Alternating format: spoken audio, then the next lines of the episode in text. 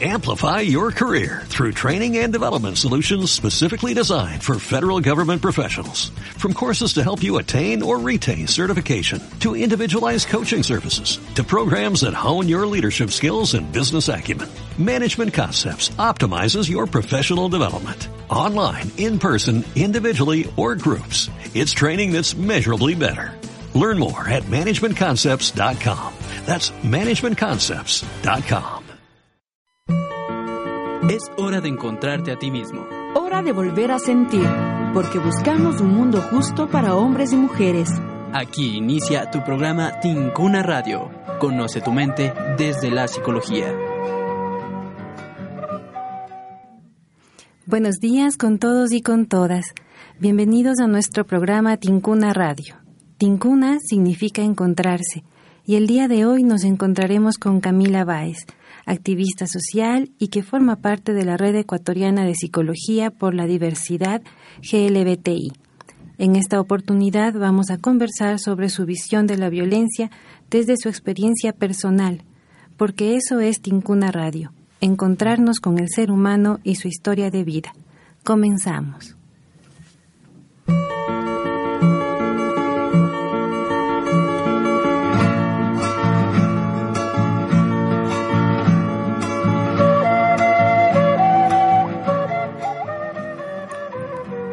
Bienvenida Camila. Gracias por aceptar nuestra invitación.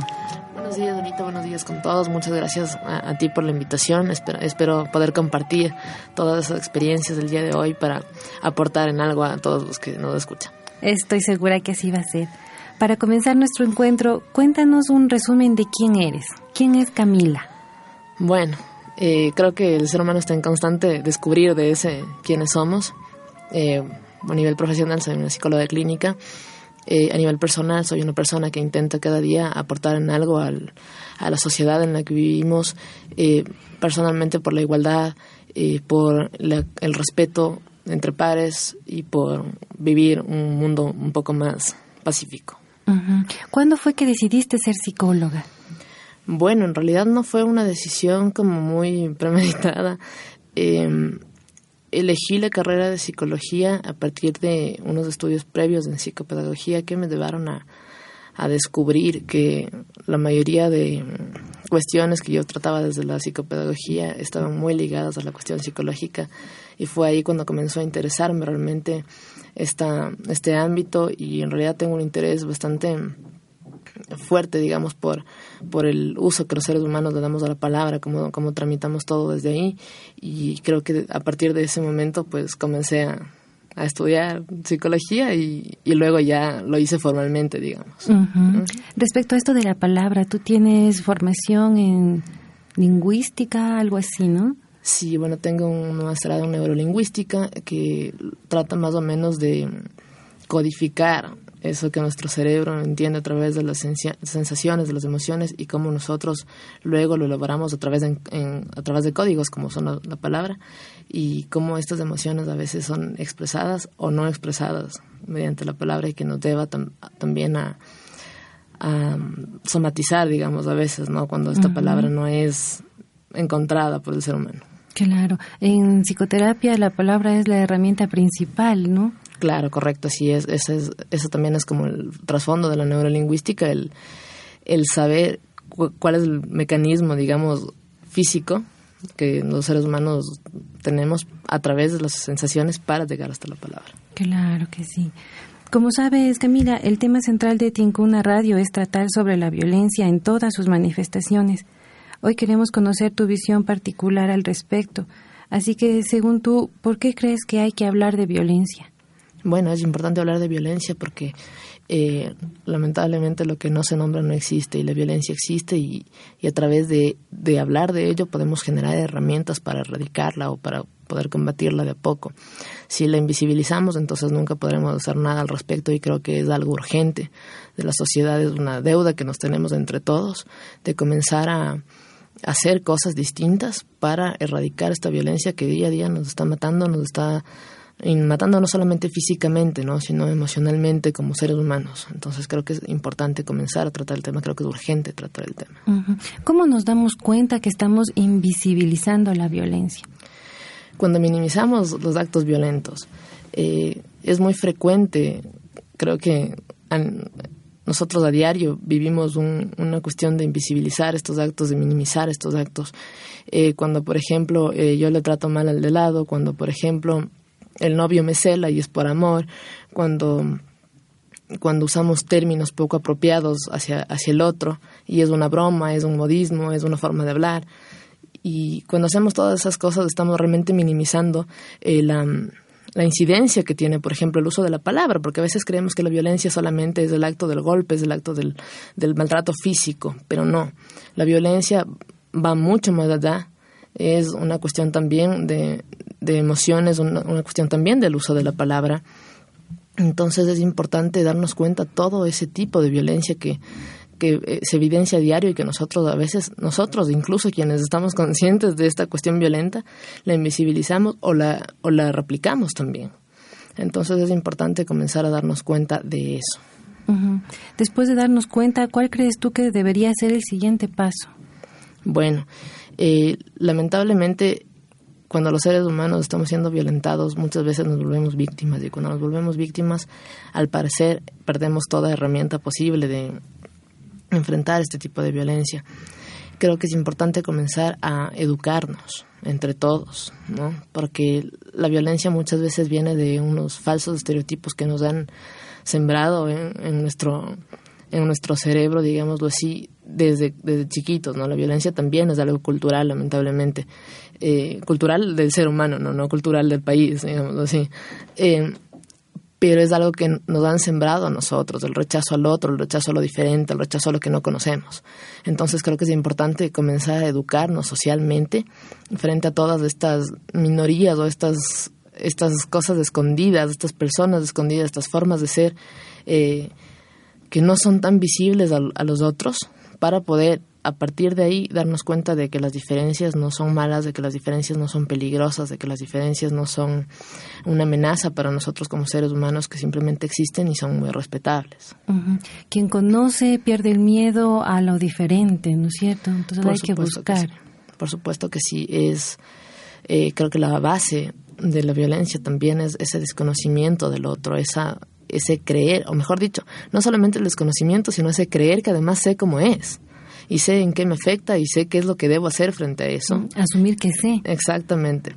Y desde ese asumir que sé, entonces respondo con violencia. Entonces, por ejemplo, sé que las mujeres solamente buscan dinero de los hombres, entonces a partir de ahí yo como hombre comienzo a hacer un montón de cosas que le van minimizando a esa mujer y que se transforman en maltrato. Eh, tengo el falso imaginario de que los homosexuales buscan niños para abusar sexualmente de ellos, entonces desde ahí yo eh, les pongo ya una culpa y además de eso reacciono desde ese pensamiento que yo tengo. Entonces es importante darnos cuenta de que no conocemos y comenzar a darnos también la oportunidad de conocerle al otro. Sacudirnos de los estereotipos, ¿no? Por supuesto que sí, por supuesto que sí. En realidad, eh, todas estas falsas creencias son las que nos han llevado incluso a las más grandes guerras, ¿no? Estas, estas creencias que van dándose con el paso de los años, que son ya tradiciones incluso. Entonces creo que es importante comenzar a romper con eso. Es complicadísimo, pero es importante comenzar a hacerlo. Uno por uno podemos lograrlo. Por supuesto que sí, por supuesto que sí. Eh, por eso es algo que yo siempre digo, es que, por ejemplo, el activismo no es una cuestión de organizaciones, no es una cuestión de... de de grupos solamente o de cosas magnas, sino que día a día yo creo que uno puede ir aportando su granito de arena con el, con el compañero de al lado, con, con la persona que uno conoce, con la señora de la tienda. Uno puede ir haciendo ese tipo de cosas. porque el amor se contagia también. Por supuesto que sí. Bueno, vamos a hacer una primera pausa. Esto es Tincuna Radio y nos encontramos con Camila Báez de la Red Ecuatoriana de Psicología por la Diversidad. Entre tus gustos musicales, Camila, ¿qué canción nos vas a compartir ahora? Bueno, en este momento vamos a compartir My Immortal de Lindsay Stirling. Eh, la canción original eh, tiene una letra bastante eh, peculiar. Yo he elegido esta canción, de hecho, para comenzar, porque es una canción que ha representado, y no solamente para mí, sino durante mis, mis años, digamos, de profesional, un poco de esa, de ese momento en el que el ser humano se da cuenta de que necesita una transformación. Entonces, básicamente eso. Bien, soy Anita León compartiendo contigo las primeras horas de la mañana. Escuchemos entonces My Immortal.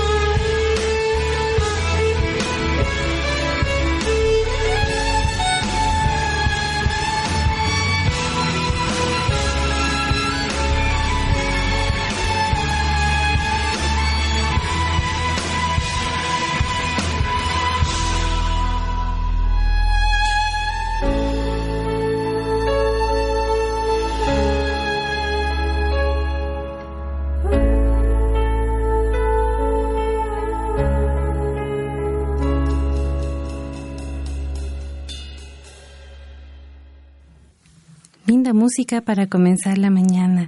Camila, ¿alguna conexión especial con el violín? Bueno, sí, em, es un gusto particular que yo tengo por el violín. Es, digamos que las canciones tocadas en violín tienen un efecto bastante terapéutico en mí. Em, además de sentir un amor bastante peculiar por alguien muy cercano que toque el violín y además, como decía fuera de del aire, este un un sueño frustrado, digamos, que espero cumplirlo próximamente de tocar el violín. Un gusto pendiente ahí. Sí, así es. Bueno, adentrémonos en el tema respecto a lo de la red. ¿Cómo surge la creación de esta red?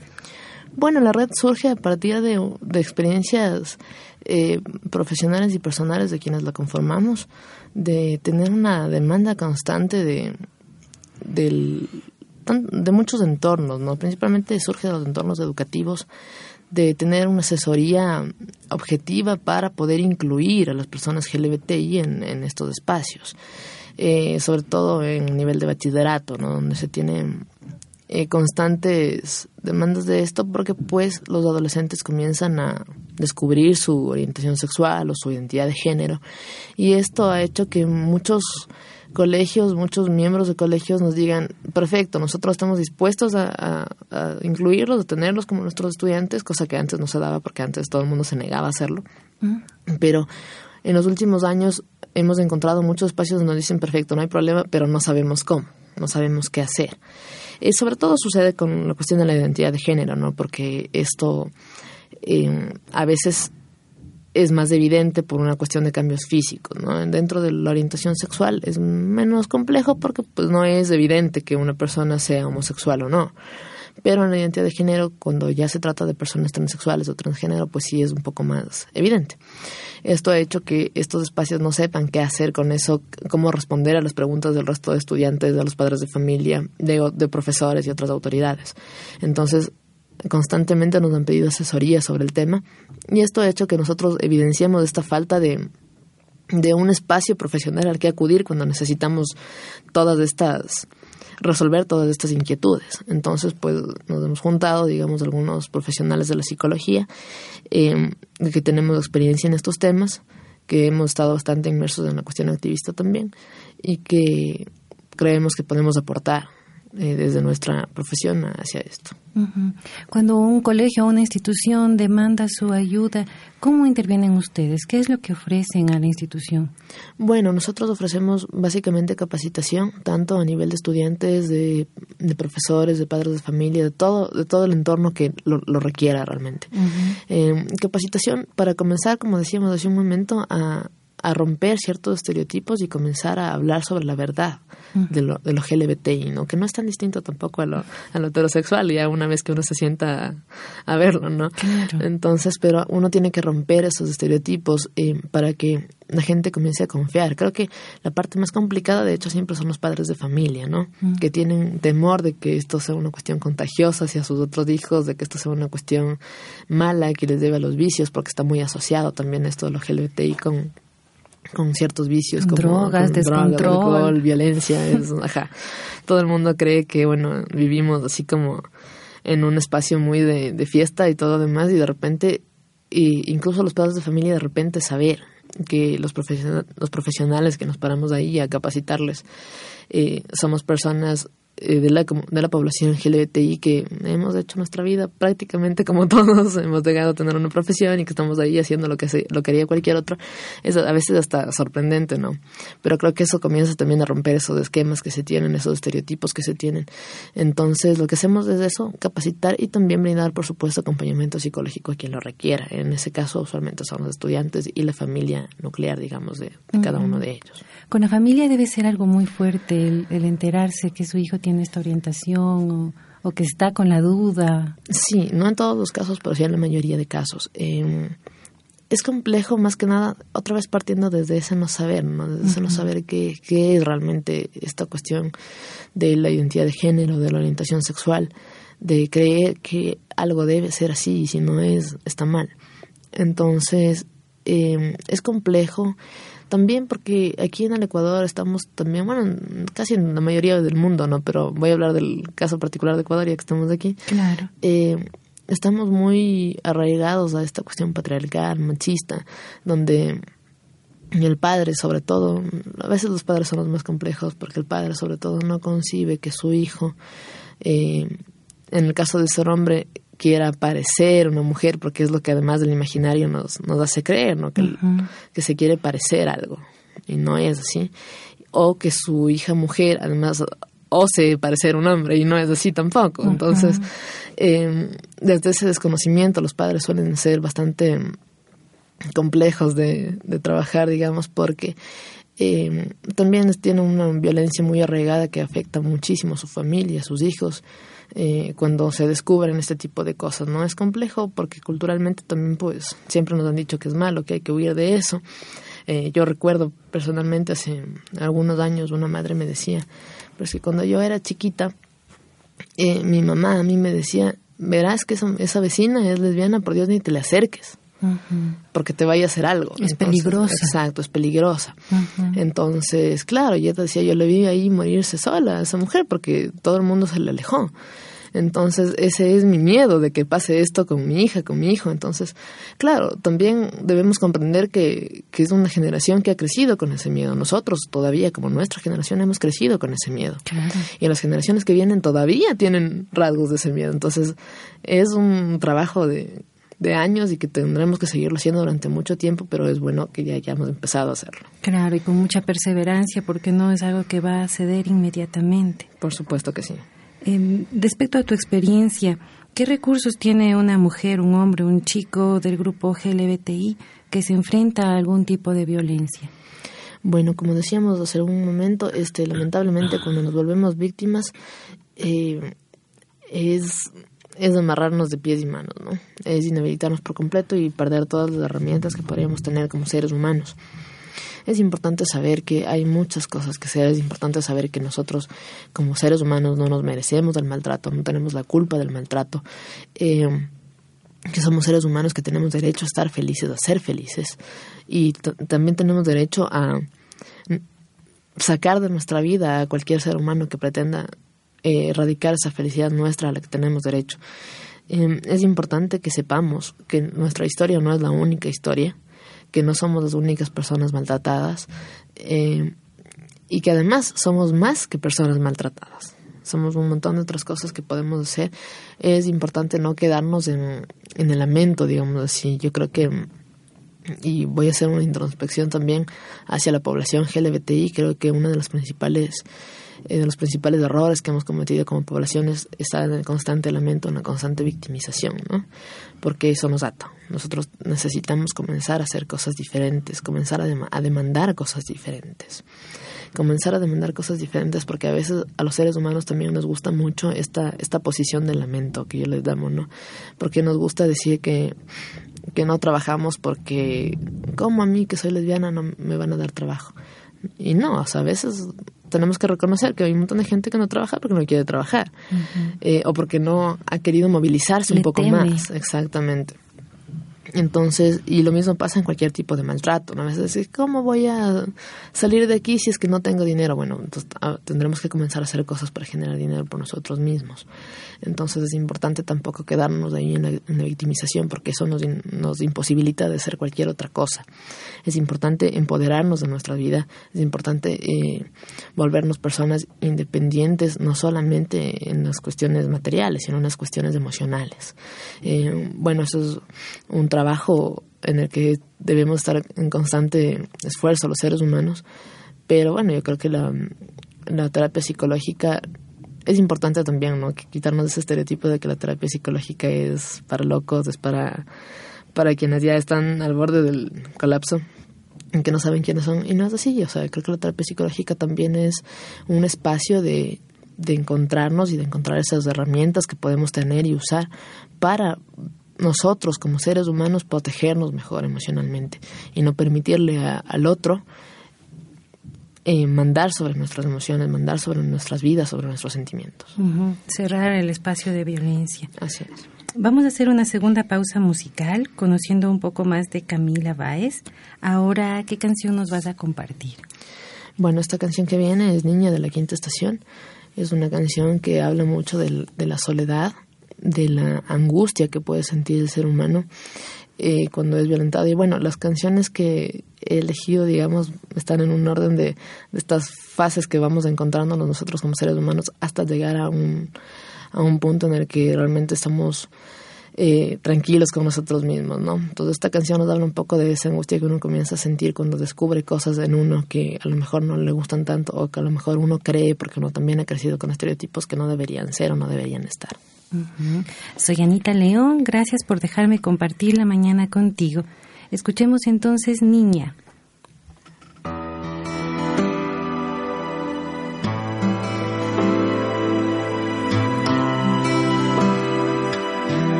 jugando con el aire y su imaginación. No comparte tesoros ni tampoco secretos. Su universo es grande, más que el mundo entero.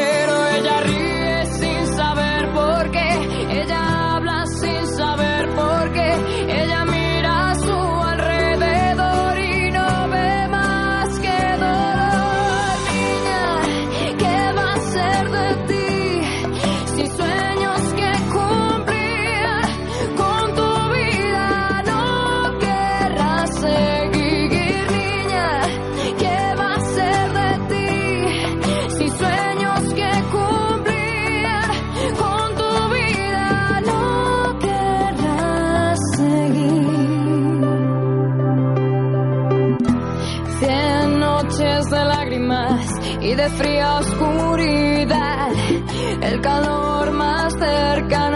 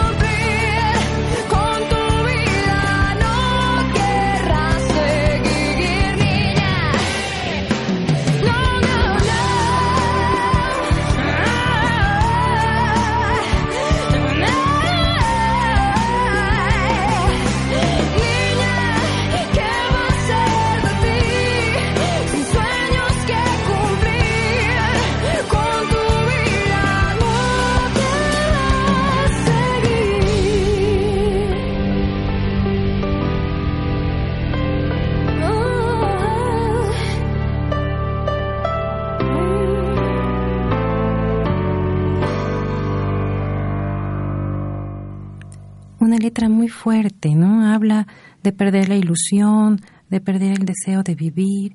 ¿Has tenido tú alguna persona en esta situación, Camila? Sí, claro que sí, claro que sí. Eh, dentro de, esta cuestión LGBTI, que es como en lo que estamos profundizando, este, creo que es una, una fase por la que se atraviesa cuando el ser humano descubre esta cuestión en, sí mismo, ¿no? Que tiene una orientación sexual distinta a la que le dijeron que debía tener, que tiene una identidad de género distinta a la que le dijeron que debía tener.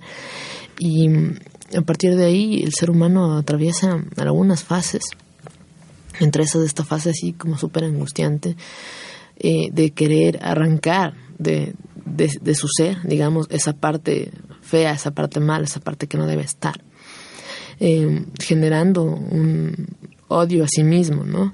Entonces es, es bastante fuerte ese proceso, un, proceso complicado. Creo que desde desde mi cuestión profesional he tenido que acompañar varios de esos procesos que son bastante complejos cuando el ser humano quiere negar eh, ser así, cuando cualquier muestra de, de algo que que pudiésemos, o sea, cualquier cosa que pudiese mostrar su homosexualidad es como algo de terror, algo que realmente les deba a, a esto que, que comenta la canción, ¿no? A esa, a esa angustia, a esas ganas de, de no estar y a eso de no querer ser. Y obviamente a partir de ahí a perder, a perder la ilusión o cualquier, cualquier sueño que pueda tener, porque eh, usualmente nos, nos dicen o nos han educado con esta cuestión de que, bueno, si eres homosexual, eh, no puedes hacer lo que el resto hace, no puedes ser lo que el resto es. Y a partir de ahí, pues cualquier sueño se, se puede ir eh, derrumbando, digamos. Entonces, sí, he trabajado con muchos, muchas historias de, de esta angustia, de, esta, de estas ganas de incluso de, de, de no existir, ¿no? De, un, de incluso llevar al suicidio, cosas parecidas, que es muy común, es muy común que la otra vez escuchaba una entrevista a un sacerdote que decía que la homosexualidad es mala porque provoca el suicidio. Y claro, me parecía bastante eh, gracioso porque en realidad lo que provoca el suicidio es esta posición social frente a la homosexualidad, ¿no? No la homosexualidad como tal. Claro, claro que sí. La intención de Tincuna es proporcionar un espacio donde poder compartir y conocer experiencias que podrían ser similares a las de cada uno de nosotros, para acercarnos al otro y aprender de su vivencia. Cuéntanos, Camila, alguna historia en particular que haya marcado tu visión profesional respecto a la violencia. Bueno, eh, tengo algunas historias respecto a eso porque, como decía, eh, la cuestión de, de los LGBTI está muy ligado a la cuestión de la violencia del otro, ¿no? Eh, y también de la violencia dentro de la población LGBTI. Y esta violencia surge, y creo que es importante hablar de eso también, porque la violencia dentro de, de la población LGBTI surge a partir de esta homofobia internalizada, digámoslo así, ¿no? Entonces, eh, quienes formamos parte de esta población, eh, creo que conocemos muchas historias en las que eh, los mismos homosexuales rechazan a otros homosexuales porque se les nota, digámoslo así, ¿no? Eso es lo que se dice, ¿no? No es que Son se le- muy obvios. Exactamente, se le Ya. nota mucho, entonces mejor yo no me junto con él, mejor que esté lejos, mejor. Y claro, es una homofobia internalizada de no querer ser, ¿no? De no querer asumirse como homosexual, porque cuando uno se asume como homosexual y, y ya ha llegado, ha llegado a un punto en que lo acepta y además lo acepta orgullosamente, no, no lo acepta como una realidad triste, así como una enfermedad, Como sino que me que lo acepta bien. cargar con esto. Exacto, cuando uno ya lo acepta y lo hace parte de uno y, y- y es feliz con eso, eh, creo que creo que uno creo que no nos importa, no no nos importa si es que al compañero de lado, al amigo que está almorzando conmigo se le nota o no se le nota, pero cuando todavía estamos en ese en esa constante búsqueda de un espacio y, y también con miedo de que nos pueda suceder algo, de que alguien nos pueda decir algo, de que alguien nos pueda rechazar, creo que comenzamos a hacer ese tipo de cosas y a violentarle también al otro, ¿no? Eh, es importante eh, hablar desde ese otro punto del que no hablamos nunca, Eh, porque muchas veces a nosotros como población LGBTI nos gusta, eh, como a toda población, ¿no? nos gusta sentir que estamos en otro nivel que el resto. Y de hecho somos, como decía hace un momento, bastante iguales a la cuestión, a la población heterosexual. Y eso puede ser bueno como puede ser malo también, porque somos iguales en todo, en, en los defectos también, digamos. Y también eh, hay muchas historias de violencia dentro de los LGBTI que no se dan porque seamos parte de la población LGBTI, sino porque los seres humanos somos bastante violentos, lamentablemente.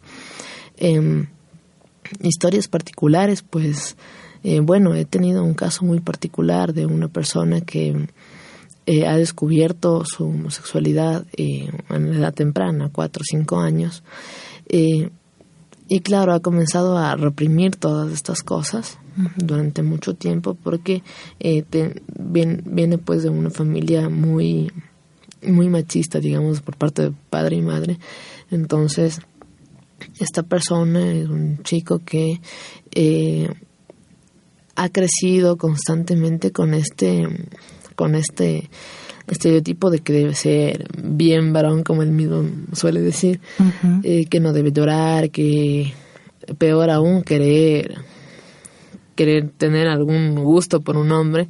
Y entonces en este afán, esta persona que ahora ya es una persona eh, adulta, que está más o menos por los 56 años, eh, tuvo un matrimonio, tuvo dos hijos, pero eh, es una vida que no está hecha para él. Y cuando tiene una vida que no está hecha para él, él comienza a generar una angustia súper fuerte cuando además llega a esta edad y dice, bueno, eh, no he hecho nada de lo que he querido hacer, sino de lo que me ha tocado hacer, de lo que, de lo que me dijeron Me que tenía obligado. que hacer, exactamente. Entonces, y esta angustia lo que hace es desencadenar en una violencia a quienes más cerca tiene, que son sus hijos y su, su esposa. Entonces, claro, él llega a la consulta por una cuestión de esta, esta violencia hacia su esposa. Su esposa le pone un ultimátum, digamos, y le dice, bueno, yo me voy a divorciar si tú no paras con, con estos actos violentos hacia mí. Y claro, el miedo de él de divorciarse no es tanto porque él tenga amor, porque en realidad no está enamorado. El miedo de él de divorciarse es una vez más por estas cuestiones de, los, de estos estereotipos de que cómo va a ser él. Y él me dice, no, ¿cómo voy a ser un hombre divorciado? Encima con todo lo que me ha costado todos estos años de estar ahí. Llegar ¿no? a estar casado. Exactamente. Entonces, eh, eh, bueno, después de mucho tiempo de, de hacer un proceso terapéutico que dura más o menos eh, 15 meses, asumió su homosexualidad después de 15 meses de hacer un proceso terapéutico, asume su homosexualidad eh, y bueno, comienza a hacer otras cosas hacia eso, ¿no? a partir de eso.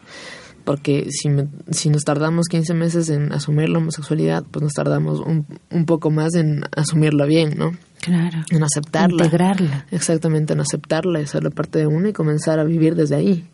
Entonces, eh, creo que es una historia que para mí ha sido bastante compleja porque usualmente uno cree que solamente en la adolescencia llega esta angustia de, de ay, soy, soy homosexual y ahora qué voy a hacer, cosas así, pero no, esta angustia puede llegar en cualquier época y, y es triste realmente que, que en la cuestión, el ámbito social en el que existimos nos debe a veces a, a tapar eso hasta tal punto de, llevarnos a recién a los casi 60 años a poder decir, bueno, así soy y voy a ver qué hago con eso.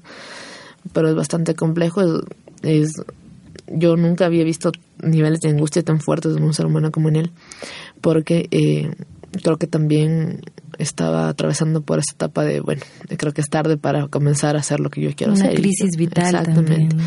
Y claro, tarde no es, pero, pero es entendible que, el- que uno diga, bueno, perdí tanto tiempo en algo que yo no soy. Exacto, sí. Permíteme, Camila, hacer una pausa para compartir otra melodía de tu eh, gusto especial. ¿Cuál es ahora? Claro, es Crystallized, o también de Lindsey Stirling, otra vez mi gusto por el violín ahí, eh, que su música lleva a pensar en una fase distinta, ¿no? En una fase donde ya uno comienza como decía, bueno, esta es mi realidad, este soy yo, y estoy hablando desde lo LGBTI, ¿no? Este soy yo, eh, soy homosexual, o soy eh, trans, o intersex, o cualquier, cualquiera de estas gamas que hay dentro de la sexualidad. Y además estoy satisfecho con eso, ¿no? Y puedo comenzar a hacer cosas diferentes con eso también. Estamos en Tincuna Radio compartiendo con Camila. Gracias por escucharnos.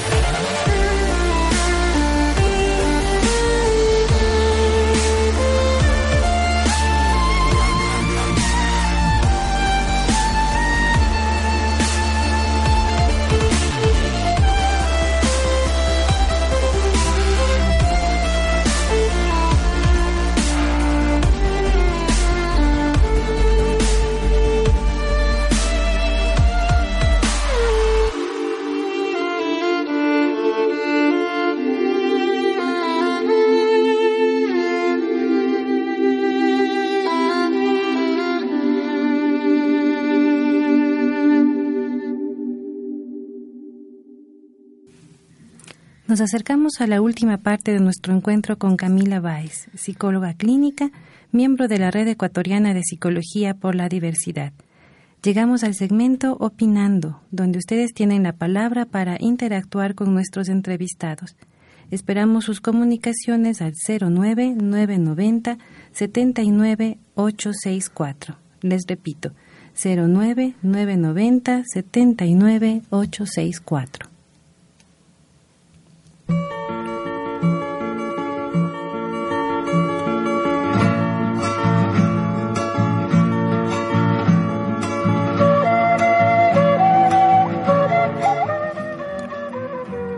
Tenemos una primera pregunta, Camila. Quieren saber qué opinas respecto a la violencia y a la discriminación dentro del grupo GLBTI, ya que entre ellos se puede observar que a pesar de ser de una misma comunidad, existe maltrato y ciertos estereotipos marcados. Y al ser miembro de la red, ¿qué se está haciendo para evitar estas situaciones? Claro, claro que sí. Eh, como decimos hace un momento, este es algo que evidentemente existe, eh, no solamente en la población LGBTI, sino en, cualquier grupo, digamos, de personas. Eh, porque las personas lamentablemente caemos siempre en eso de atacarle al otro en sus diferencias individuales, ¿no? Porque a pesar de ser una población eh, LGBTI, pues también cada, cada persona que está dentro de esta población tiene una diferencia individual como ser humano. Entonces, eh, bueno, eh, es algo, es una de ese tipo de, es uno de ese tipo de violencias que se invisibilizan. Hay que reconocer que es uno de ese tipo de violencias que uno eh, quiere decir que no existe. Nosotros desde la psicología creo que tratamos de no hacerlo, tratamos de no caer en esta, en esta falsa cuestión y yo creo que es una cuestión que sí eh, viene incluso desde el activismo, desde el activismo por la cuestión LGBTI, eh, sin querer desmerecer la lucha activista, sin querer eh, decir que, se está haciendo malas cosas, sin querer atacar particularmente el activismo, pero sí hay que reconocer que esta, en esta lucha de derechos también se ha caído en querer decir que lo LGBTI es mejor que lo heterosexual, que dentro de lo LGBTI no existe eh, violencia, no existen divorcios, no existen maltratos, no existen y existen y son un, son un hecho porque somos seres humanos y justamente hablamos de esa igualdad también y hacemos un millón de cosas que también se hacen dentro de la cuestión heterosexual, dentro de la cuestión bisexual, o sea, en realidad los seres humanos somos mucho más complejos que esta, esta cuestión de la orientación sexual. Entonces tenemos que partir de ahí, de que los seres humanos, al ser más complejos, también tenemos eh, defectos mucho más complejos, tenemos problemas mucho más complejos. La, la orientación sexual no es, algo que, no es algo que determina nuestro comportamiento. Y al no determinar nuestro comportamiento no nos puede ser mejores ni, ni peores que otros. La Simplemente los violencia, la violencia es una problemática de la humanidad, independientemente de su orientación sexual. Exactamente. Dentro de la población LGBTI, por lo tanto, también hay violencia, eh, no solamente de una cuestión discriminatoria del, de un homosexual a otro, de una lesbiana a la otra, sino también una violencia eh, replicada del, de la cuestión heteronormada, ¿no? Eh, donde, por ejemplo, eh, es evidente y de hecho yo estoy, eh, yo como Camila Báez antes de, de ser parte de la red y ahora pues junto con la red, eh, estoy comenzando como a, a generar un proyecto de investigación de esta cuestión de la violencia eh, dentro de las parejas lésbicas, para ser más puntual, eh, porque se replica mucho esta cuestión machista, eh, donde la mayoría de parejas de lesbianas, no hablo yo de, las parejas gays porque no porque no suceda, sino porque no es mi experiencia más directa, digámoslo. Pero dentro de las parejas de mujeres lesbianas eh, se evidencia mucho esta cuestión de de la de una violencia machista es una violencia machista desde la mujer digamos que que es más activa que se llama eh, que es la que normalmente se corta el pelo, la que normalmente tiene como este aspecto más varonil, hacia la otra mujer que usualmente es como la pasiva, porque además a- partiendo desde ahí, ¿no? Ya esa, esa falsa idea de, de creer que una activa tiene que estar con una pasiva, una pasiva con una activa, de que yo tengo que parecer hombre para gustarle a la chica que parece mujer, y toda, toda Y esta... que lo activo es masculino y lo pasivo es femenino. Exactamente. Desde ahí ya tenemos como muy marcados estos, estas cuestiones machistas esto con lo que hemos crecido y que además lo replicamos también dentro de esta cuestión homosexual. Muy bien, quiero agradecer sus reportes de sintonía. Enviamos un saludo especial a la Facultad de Ciencias Psicológicas que está ahora festejando sus 42 años de creación. Tenemos otro mensaje, dice, somos tres chicos de primero industrial y tenemos una pregunta. ¿Qué opina acerca de algunos homosexuales que utilizan esta condición como objeto de presión para conseguir ciertos fines personales? Eh, bueno, eh, me pregunto cuáles serán los fines personales. Eh, podría ser un poco más detonado en eso, pero eh, creo que está ligado un poco a lo que decíamos hace un momento de mm, victimizarnos y comenzar a, partir de ahí a decir que todo es discriminación. ¿no? Si no me eligen en el trabajo es porque soy gay y no porque no tengo una hoja de vida que, que cumple con lo que están solicitando o porque o no porque hay una persona que tenga más experiencia que yo, por ejemplo. Sí, a veces es necesario reconocer que, que dentro de los LGBTI también hay esta cuestión de, de victimizarse, no solamente dentro del LGBTI, vuelvo y repito, es una cuestión de los seres humanos. Las personas discapacitadas tienden a victimizarse, las personas con una enfermedad terminal tienden a victimizarse, las mujeres maltratadas tienden a victimizarse, los hombres maltratados también. Eh, y los seres humanos tendemos a cogernos de cualquier cosa que nos victimice para justificar ciertas cosas. Los seres humanos somos así, no solamente los, los grupos LGBTI, y eso hay que dejarlo bien en claro, porque, porque a veces decimos, ay, no, es que, es que, porque es gay es así. Y no, no es cierto. En realidad es porque es un ser humano y los seres humanos siempre caemos en esta cuestión victimizante.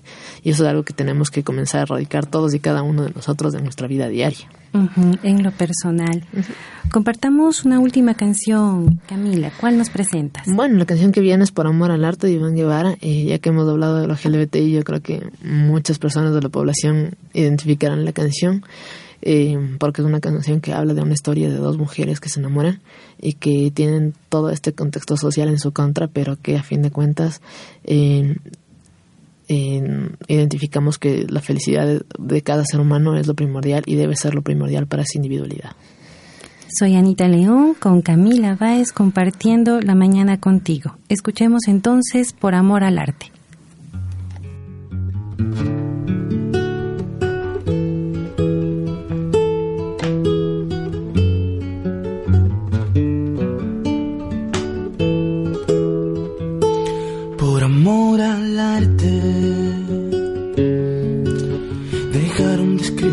Historias para contarte. Se secaron los mares de sueños para despertarte. Por amor al arte, la noche se hizo de día, borrando la oscura sombría de tu soledad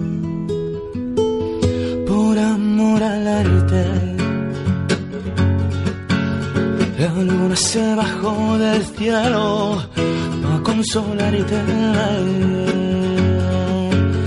Las nubes dejaron paso al sol para iluminarte. Por amor al arte, tu vida ya no era tan fría y dejaste de sentirte vacía por tu soledad.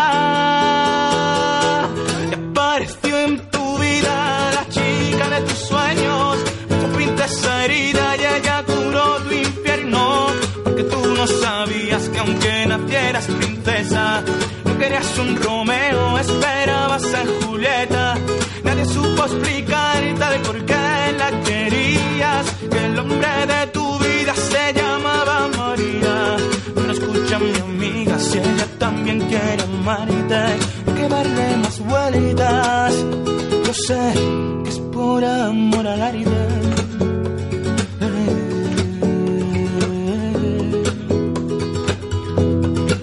Amor al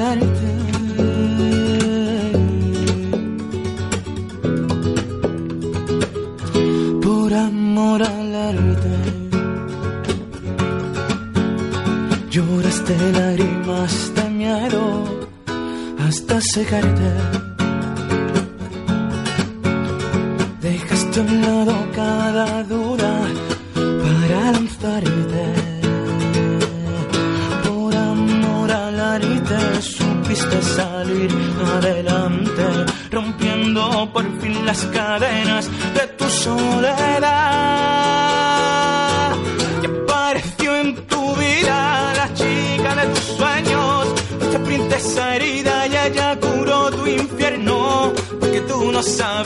que aunque nacieras princesa, no querías un Romeo, esperabas a Julieta. Nadie supo explicar y tal por qué la querías. Que el hombre de tu vida se llamaba María.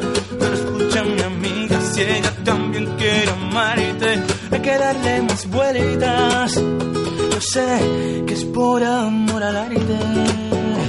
Y al fin te ilusionaste, saliste y gritaste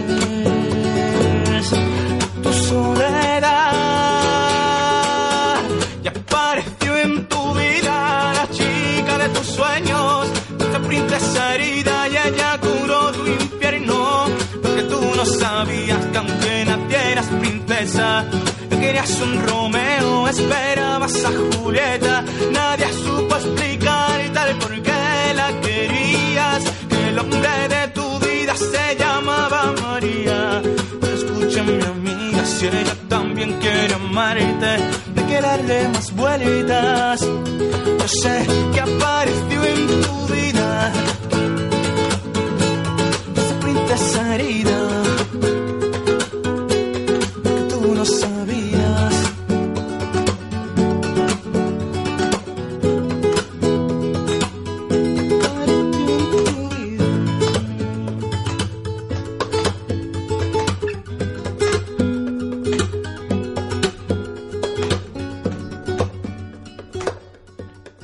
Esto es Tincuna Radio compartiendo ahora con Camila Báez. Queremos agradecer la sintonía que hemos tenido el día de hoy. Tenemos muchas preguntas, Camila, que se nos quedan. Por cuestión de tiempo no las podemos responder, pero queremos invitar a nuestros amigos para que nos visiten en la Facultad de Ciencias Psicológicas, donde la red estará haciendo una exposición a partir de las 9 de la mañana y tendrá un stand donde ustedes pueden hacer sus preguntas personalmente. Camila, ¿qué te ha parecido la experiencia? Excelente, más bien agradezco mucho la invitación. Creo que es un tema eh, muy amplio que tenemos que irlo abarcando poco a poco con el tiempo. Y dentro del tema LGBTI, pues hay un millón de subtemas más. Eh, pero agradezco mucho que se den estos espacios, que comencemos a hablar del tema, porque es importante, como decíamos de principio, comenzar a visibilizar, comenzar a, a tratar estos temas para comenzar también a generar herramientas con esto. Así es, queridos amigos, estamos ya cerca de culminar nuestro tercer programa. Poco a poco y con su agradable compañía estamos construyendo nuestro espacio de encuentro en la radio. Gracias por sus comunicaciones al 09990 79 864. Soy Anita León en un encuentro personal contigo. Gracias por permitirme acompañarte en las primeras horas de la mañana de cada jueves. Gracias por tu compañía y hasta un próximo encuentro para contarnos nuestras experiencias, sabernos iguales o reflejos de la vida de alguien más y aprender de lo que la otra persona nos puede compartir. Nuestro próximo programa hablaremos sobre la violencia en la tercera edad. Tincuna Radio, al encuentro con el otro. Hasta la próxima.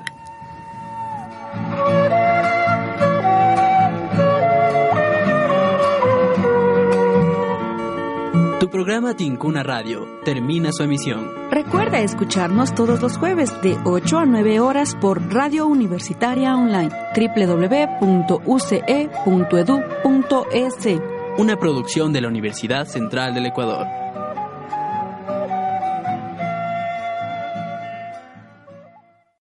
Amplify your career through training and development solutions specifically designed for federal government professionals. From courses to help you attain or retain certification, to individualized coaching services, to programs that hone your leadership skills and business acumen, Management Concepts optimizes your professional development. Online, in person, individually, or groups, it's training that's measurably better. Learn more at managementconcepts.com. That's managementconcepts.com.